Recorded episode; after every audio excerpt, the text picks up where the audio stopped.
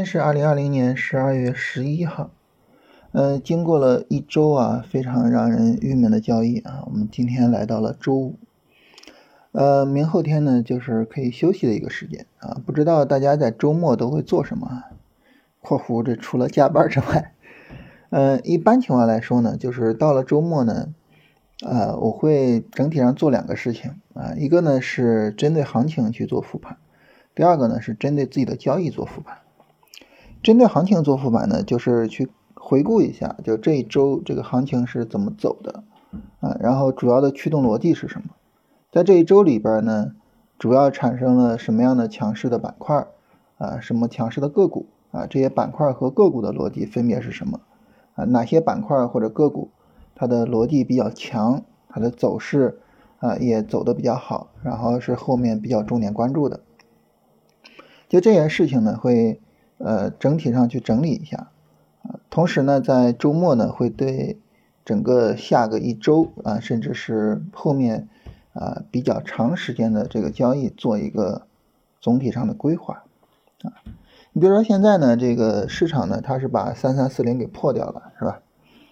那有没有可能说九月份以来的这个上涨就是结束了呢？那这种情况下。啊，那么当前的这个日线、短线下跌，它的终结，啊，我要不要去参与？啊，我如果参与，我以多大的仓位去参与？啊，那么后续啊，市场走出来什么情况，我可以啊再满仓去杀？啊，就是这些事情呢，就周末，因为你有充分的时间，啊，可以深入的好好的思考一下，然后呢，把自己的这个思考结果呢，呃，最好能够成文啊，能够写出来啊，然后。后边你就不会轻易的把它给忘掉啊，就可以指导自己的操作。第二个事情呢，就是刚才我说呢，我会把自己做的交易去过一遍啊，复盘看一下啊，就想一想，哎，我当时做这笔单子的时候，我是怎么想的呢？啊，从事后的角度看，因为事后我们都是上帝思维，是吧？事后你去看，那肯定什么都是对的啊。你从事后的角度看呢，那么。当时的想法有没有问题啊？如果说有问题，那有什么问题啊？把这些事情呢好好的去理一理，嗯，这样呢就能够帮助我们更好的去做好事前的交易安排。然后每周呢会去看一下自己就是整个操作上啊，这周是盈利的还是利润有回撤啊？盈利是怎么盈利的啊？是市场行情好？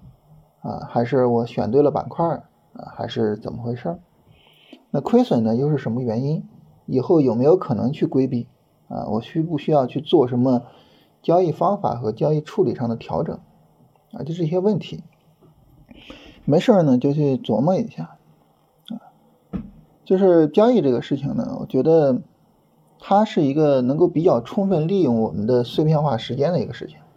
你在任何时候有几分钟的时间就可以琢磨琢磨这些事情，啊，很多时候呢就是交易上的想法，呃，没有必要说就是你一次就想清楚，啊，但是呢，呃，你心里边有这个事儿，啊，你时不时的琢磨琢磨，说不定哪一天哪个时候，啊，灵感就从天而降了，是吧？所以呢，就是我我我一般会保持这样啊思考的习惯，啊，我跟大家举一个例子哈。就是我们昨天聊那个幸存者偏差，然后有朋友说这个解决了自己的疑惑啊，我再跟大家聊一个小故事。这个故事呢，就是当年呃弗莱明去发现青霉素的故事。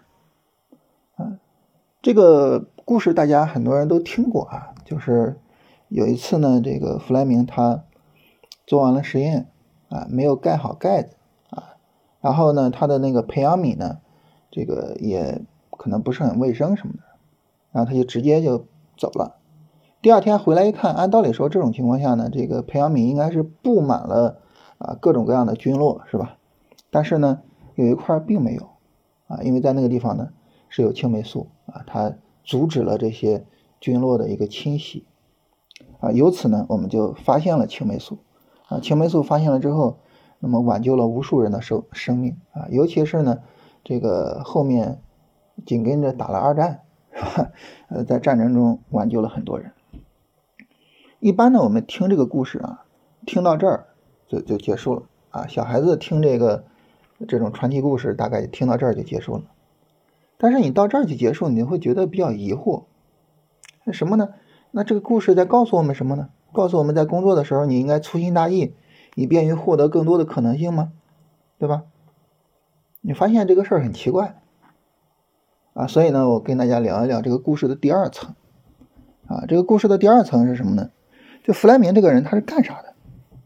他当时在一战的时候啊，他是一个军医，所以呢，他目睹了很多的年轻的士兵，可能你只是哎受了一个并不是很大的伤，但是你伤口感染，所以呢，不得不就是做手术截肢或者是什么。这种情况下呢，这个士兵就残废了嘛，那就非常可惜。所以一战结束之后呢，弗莱明就一直在想，我怎么样能够去。就是避免感染，或者是怎么样能够尽可能的保住这些士兵的生命或者身体，所以他对这个事情是日思夜想。如果说他不是日思夜想，他拿到那个被污染的培养皿，他可能第一反应就是 冲洗一下，是吧？他不会去看，哎，这怎么回事儿？不会这样子。所以我们可能往往觉得啊，这个弗莱明他是因为运气而发现了青霉素。但是运气来源于什么呢？运气来源于他的执着，来源于他对这个事情的一个永不懈怠的那个啊，努力去思考、努力去寻找答案的那一颗心，啊，那对于交易来说，我们有没有这个态度呢？好，这个故事如果说讲到这儿啊，就已经有一些教育意义了，是吧？我们现在已经很像在跟小孩子讲课了，但这个故事呢，其实还有第三层。第三层是什么呢？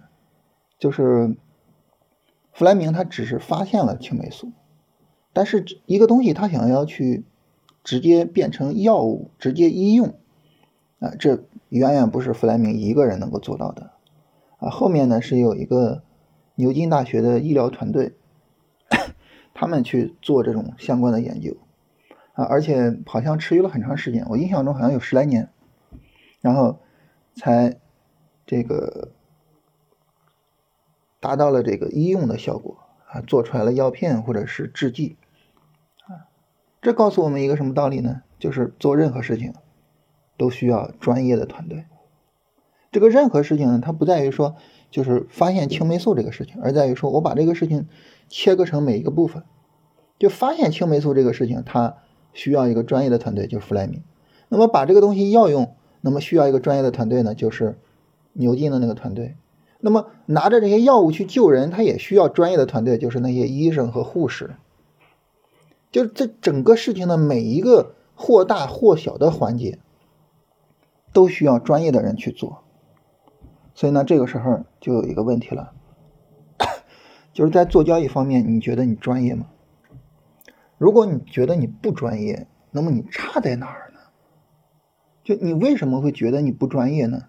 那你怎么样能够去解决这个问题？怎么样能够让自己变得专业呢？你看这个事儿对于我们来说就是一个非常非常重要的事情。那么弗莱明的这个事情，我是从哪儿看到的呢？我是看一本书，叫做《技术的本质》。这本书大家一看名字啊，顾名思义，它是讲人类的技术是怎么发展的。但因为我在看这本书的时候，我脑子里面想的都是我怎么做交易，怎么把交易做好。所以我当时看到弗莱明的故事呢，我的第一反应就是他对于我做交易有什么启发，所以由此而带来了这么一个啊，跟大家闲聊啊讲的这么一段。技术的本质这本书呢，它对于我的影响和帮助非常非常的大。嗯，后面有机会我跟大家聊一聊这本书，就是它在很大程度上，嗯。重塑了我对于交易方法、对于交易流程的理解，嗯，或者说就是我我可能一开始就有就有这方面的一些思路或者什么，但是呢，这本书整体上帮助我就是形成了一个非常非常完整和稳定的一个思想啊。我们现在做交易呢，称之为叫做这个流程化的交易啊，或者说按照一个固定的交易框架去做交易。啊，它的核心思想就来源于这本书。跟大家闲聊一下啊，就是就是聊一聊这个周末我们怎么度过啊。那么聊完了呢，我们来说说行情。啊，我们一般都是一一上来就说行情啊。为什么今天呢先闲聊呢？因为这个行情没有太多可说的，是吧？它现在就是处于下跌的第一阶段啊。当然，你看到这个尾盘有反弹，尾盘怎么？那就是处于下跌的第一阶段。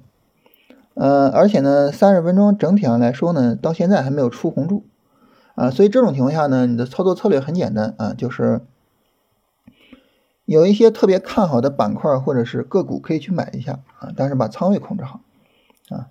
然后呢，等着行情进入到第二阶段啊，正式的去做。第二阶段呢，嗯，一个呢就是我们一直说的啊，三十分钟 MACD 你怎么也得出个红柱吧，对吧？出了红柱之后再有回调。第二个呢，大家注意看一下，在三十分钟上有一条均线啊，十五均线，大家可以把自己的周期改到十五均线。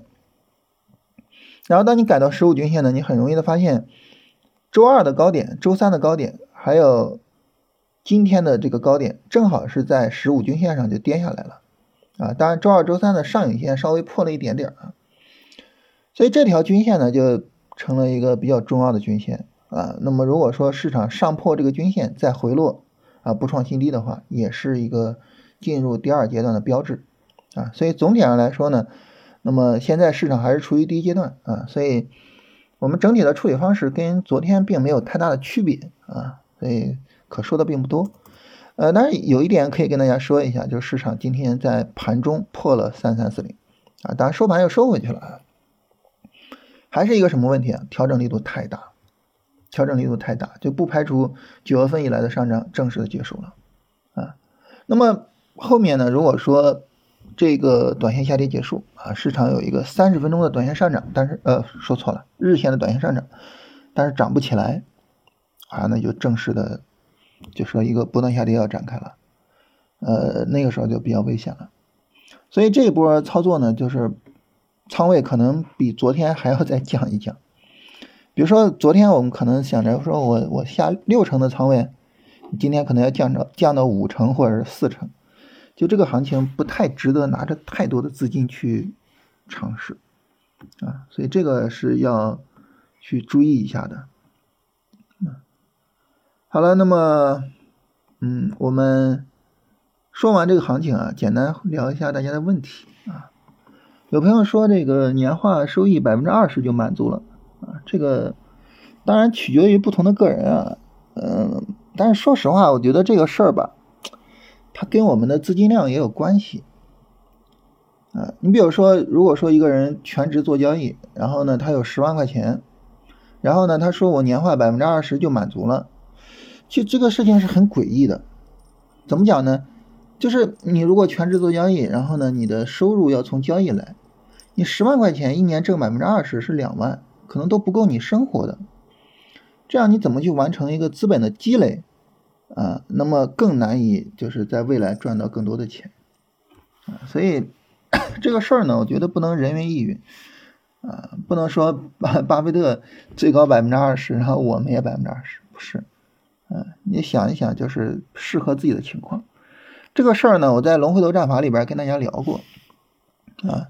那么在呃这个跟大家在讲这个龙回头战法的时候啊，很多朋友就说说这个高收益这个东西它是不可能实现的啊，也是不可能持续的啊。所以你跟我们讲龙回头战法，你骗人啊。所以这个事儿呢，我专门跟大家聊过这个事情。呃，具体是在。哪一期？我说实话有点有点记不太清楚了啊，可能是在呃跟大家聊这个第十五期啊，就是聊龙回头战法是最适合散户的高收益战法的时候去聊的这个事情。就当时我特别的跟大家强调什么呢？就是你说高收益的这个这个战法它有没有可能啊？它能不能持续啊？其实呢，它有很多的因素在限制着我们。你比如说，你说巴菲特这么牛，他为什么？做不到，比如说年化收益百分之五十呢？很重要的一点就是资金容量的问题。你比如说，以巴菲特现在的这个资金量，他如果不买苹果，他买什么对他来说能够吞下他那么大的资金呢？大家有想过这个问题吗？你比如说，就是最近这些年的投资品谁涨得最高啊？我们肯定反应过来是吧？最近这些年，投资品，比特币涨得最高，啊，我们假设全世界的比特币都是巴菲特的，那么对于他的资产能够有多大的提升呢？你会发现，其实帮助并不是很大。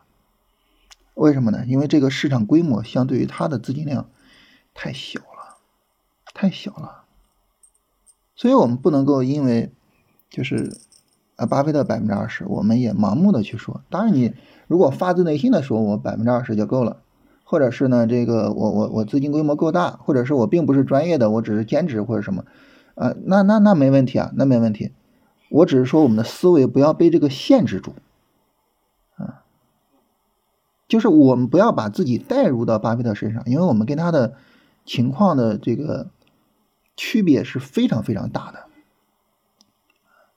那么从我们自己的这个角度上，你比如说一个小的资金，啊，那么对于一个小的资金来说呢，你可以比较从容的、非常容易的进出任何市场，所以这个时候呢就没有一个叫所谓资金容量的问题，啊，第二个呢，这个时候呢，你就可以借助你的基本面的或者是技术面的判断，去尽可能的寻找有爆发力的行情和这个有爆发力的市场，啊，这种情况下呢，就是你的操作。其实 超百分之二十还是比较容易的，包括我昨天说，就是你哪怕在国内做价值投资，超百分之二十也是比较容易的。你像唐朝老师的年化收益都能到百分之三十多，对吧？所以就是不要去束缚自己的思维啊。当然，你发自内心的说我就要百分之二十，那这个没有问题啊。有朋友问说，这个你除了讲股票以外，有没有讲债券基金的课？这个说实话，我对债券不是很了解啊。债券这个东西呢，它需要有非常非常好的这个宏观分析的能力啊。宏观分析这又是一个全新的一个内容啊。这一块来讲，我没有这个能力啊，所以呢，债券这一块我也没有做过啊。基金呢，说实话，我很少很少做基金啊，除了就是说一些行情不太好的时候去做这个 ETF 基金什么的。啊，我我很少去做这个，就是去买那些开放式的基金。这个事儿呢，其实说白了很简单，你自己是做交易的，是吧？你你买别人基金干啥的？另外呢，就是呃，如果说除了股票，我还有什么可以讲的话呢？跟大家说实话，我我对于这个呃使用技术分析去做期货或者期权啊，其实是更擅长的，嗯。就是这一块呢，可能也是我经验更丰富的啊。实事求是的讲，嗯，就是我我首先呢，就是在这个方面，就因为做了非常长时间啊，做衍生品交易做了很长时间。其次呢，衍生品交易呢，它的基本面会更复杂一些。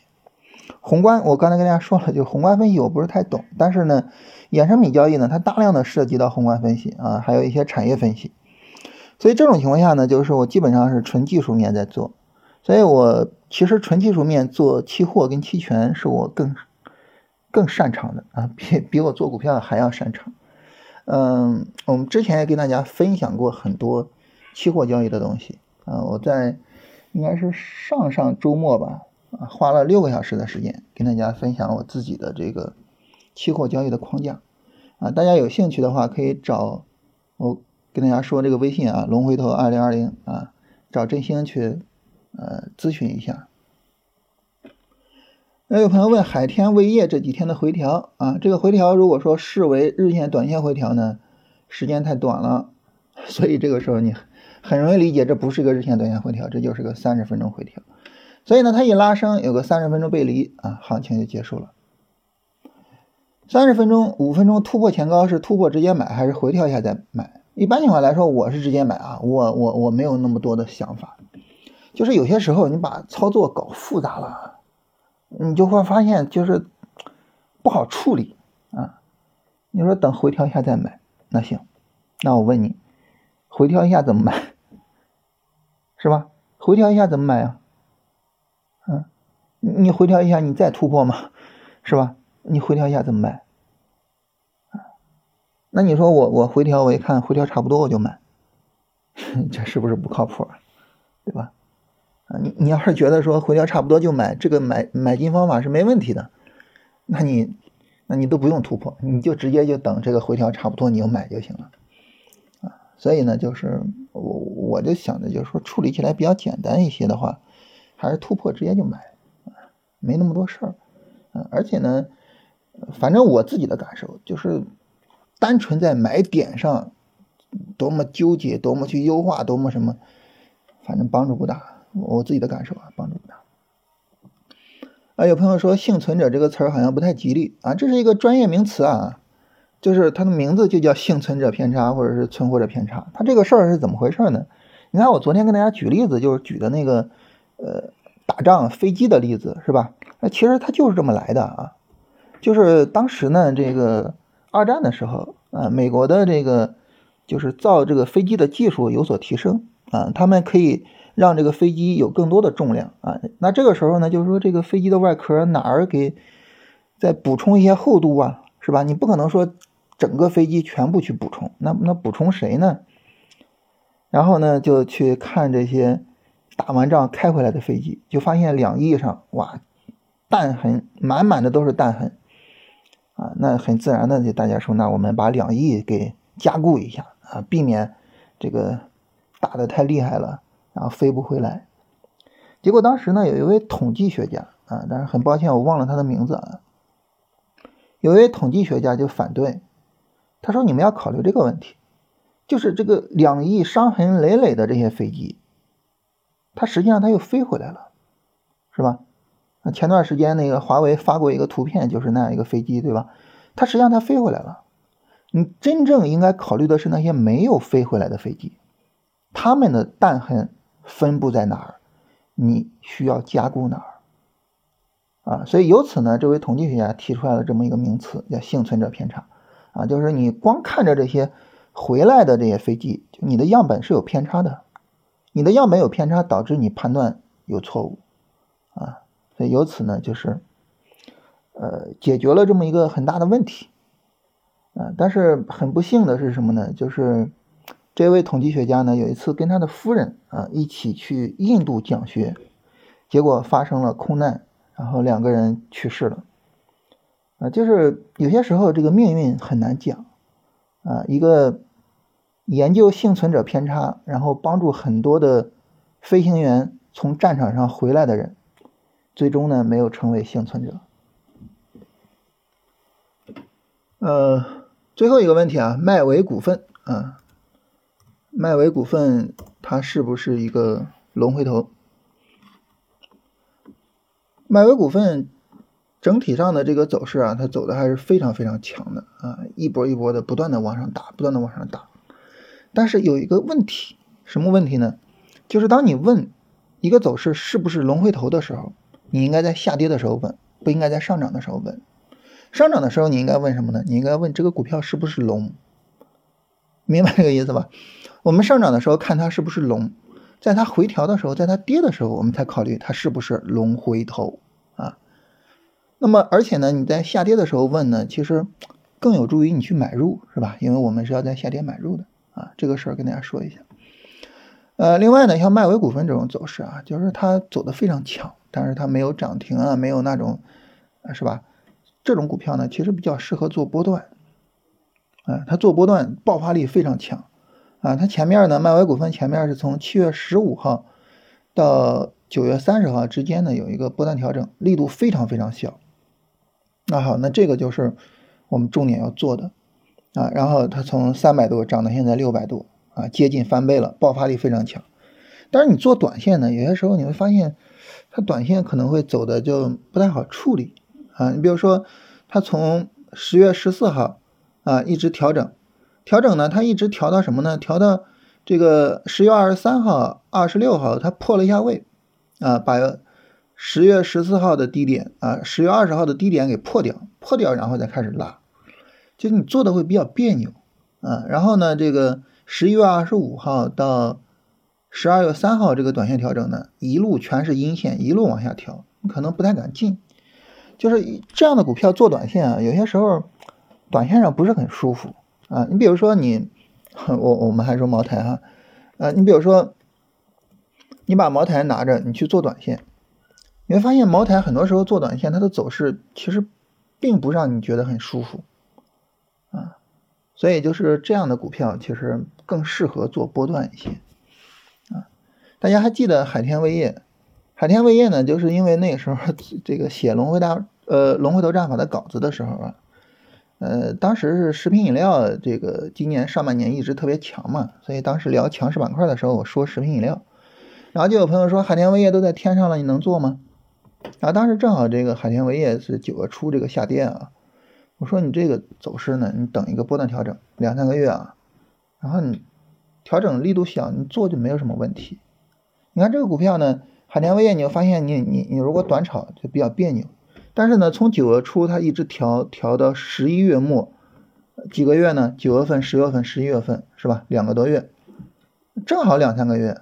然后整个波段调整，就除了那个九月初那个暴跌啊，整个波段调整还可以，那你就可以做。做了之后，你现在你如果买进去，现在已经可以设平保了，就是这笔单子不应该再有亏损了。所以这个时候你做的比较舒服啊。这种股票做波段比较舒服，我觉得做短线还是，嗯，就是会会比较别扭。我我我个人的感受啊。好，那今天就跟大家聊这些啊，